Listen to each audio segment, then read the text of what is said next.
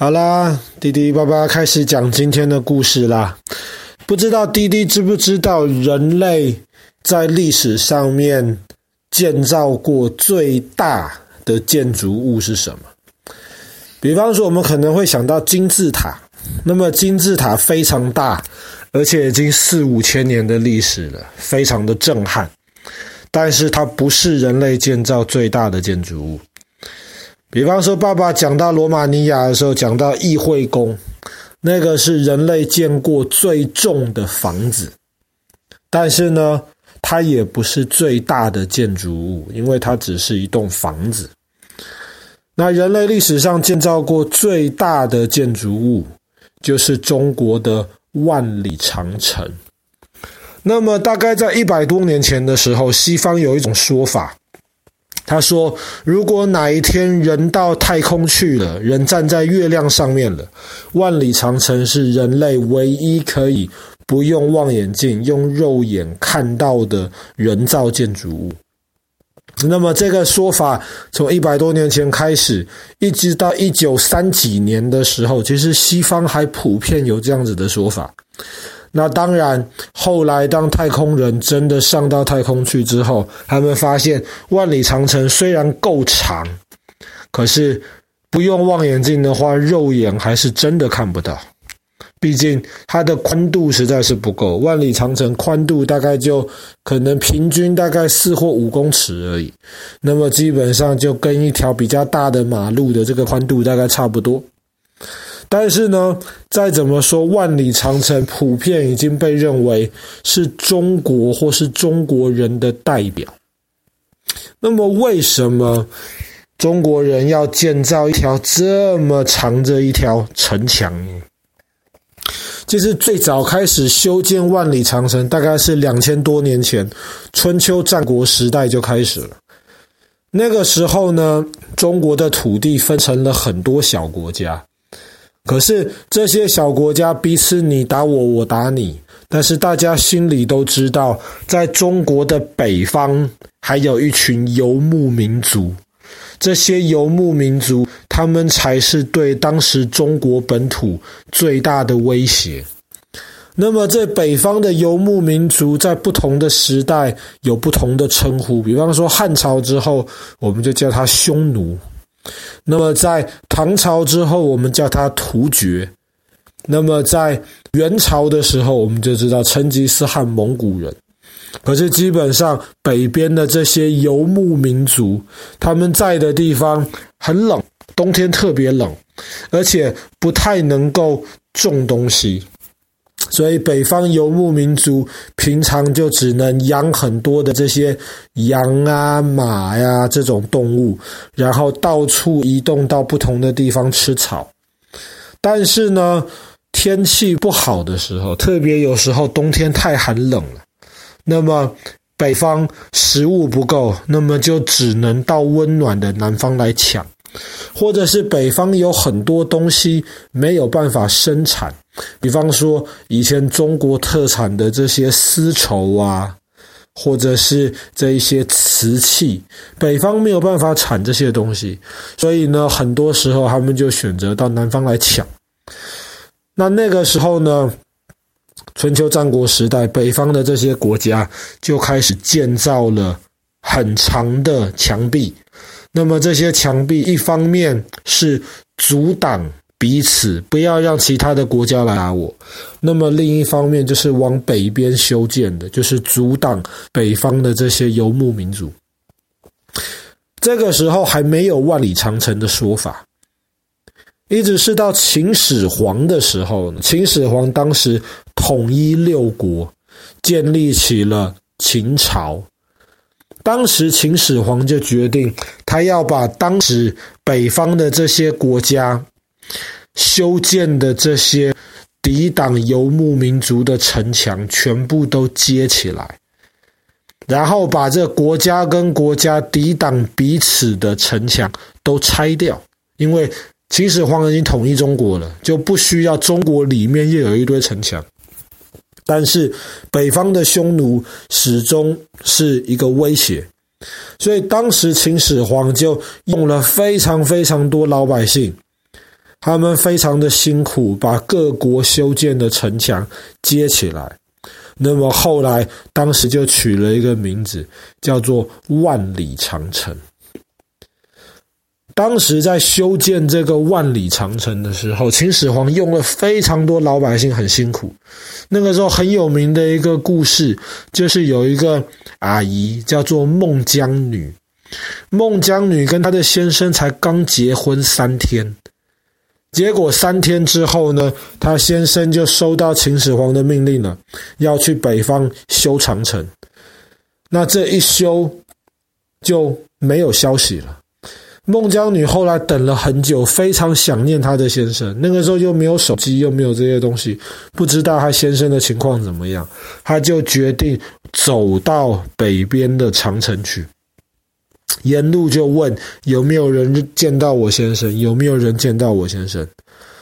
一直在打听很久的时候呢，孟姜女终于得到了一个消息：她的先生因为修建长城太辛苦，跟很多其他老百姓一样，就死在长城边了。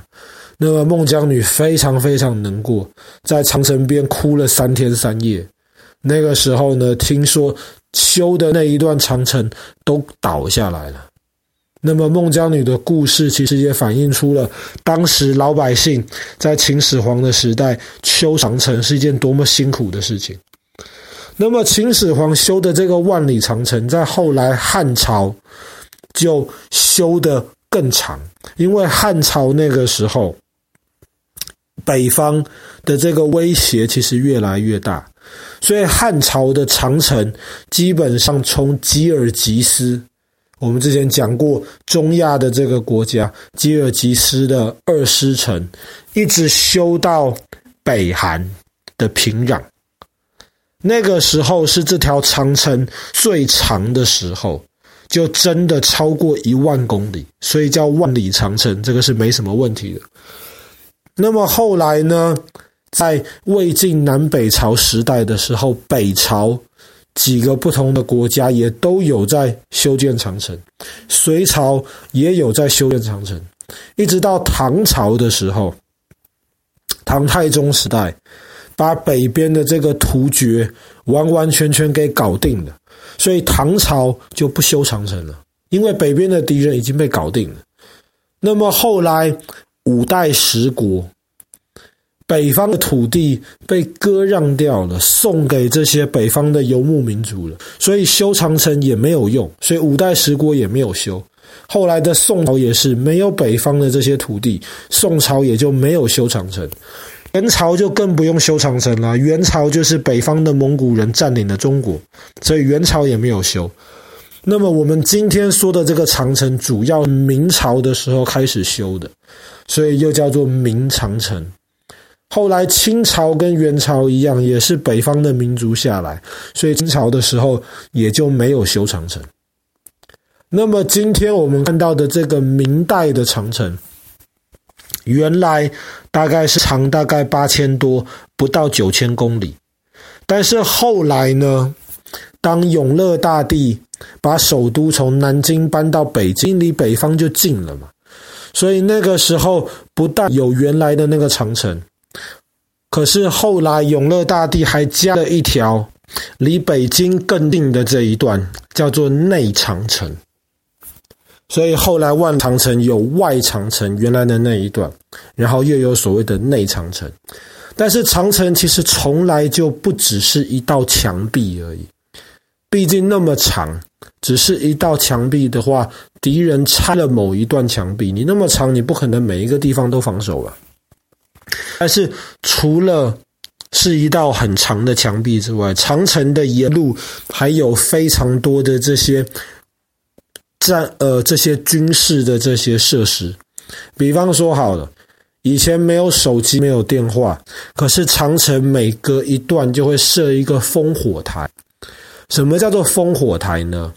烽。就是当白天的时候烧东西，然后让它出现很多黑烟，很远的地方就可以看到黑烟，这个叫做烽。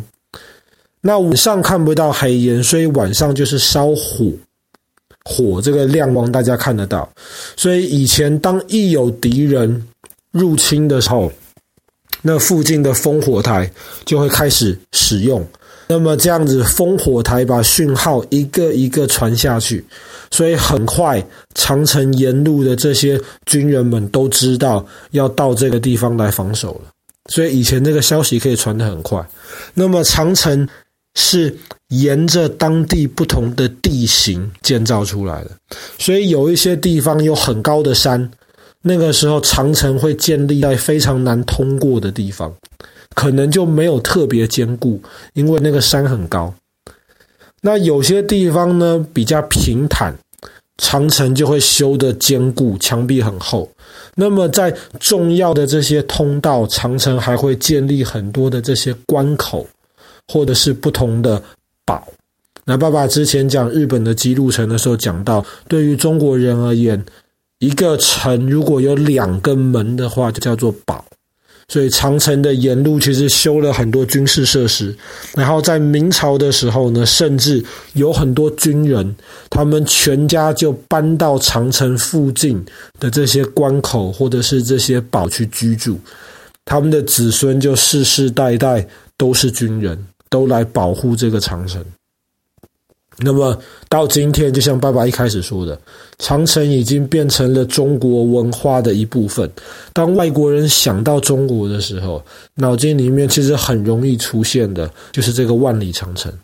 当然，万里长城现在是世界文化遗产，特别在北京附近的几段万里长城又有特别的修缮过，所以保存的状况非常好。那么有机会，希望能够带弟弟跟哥哥，能够亲自到北京那边去，然后去爬一爬长城，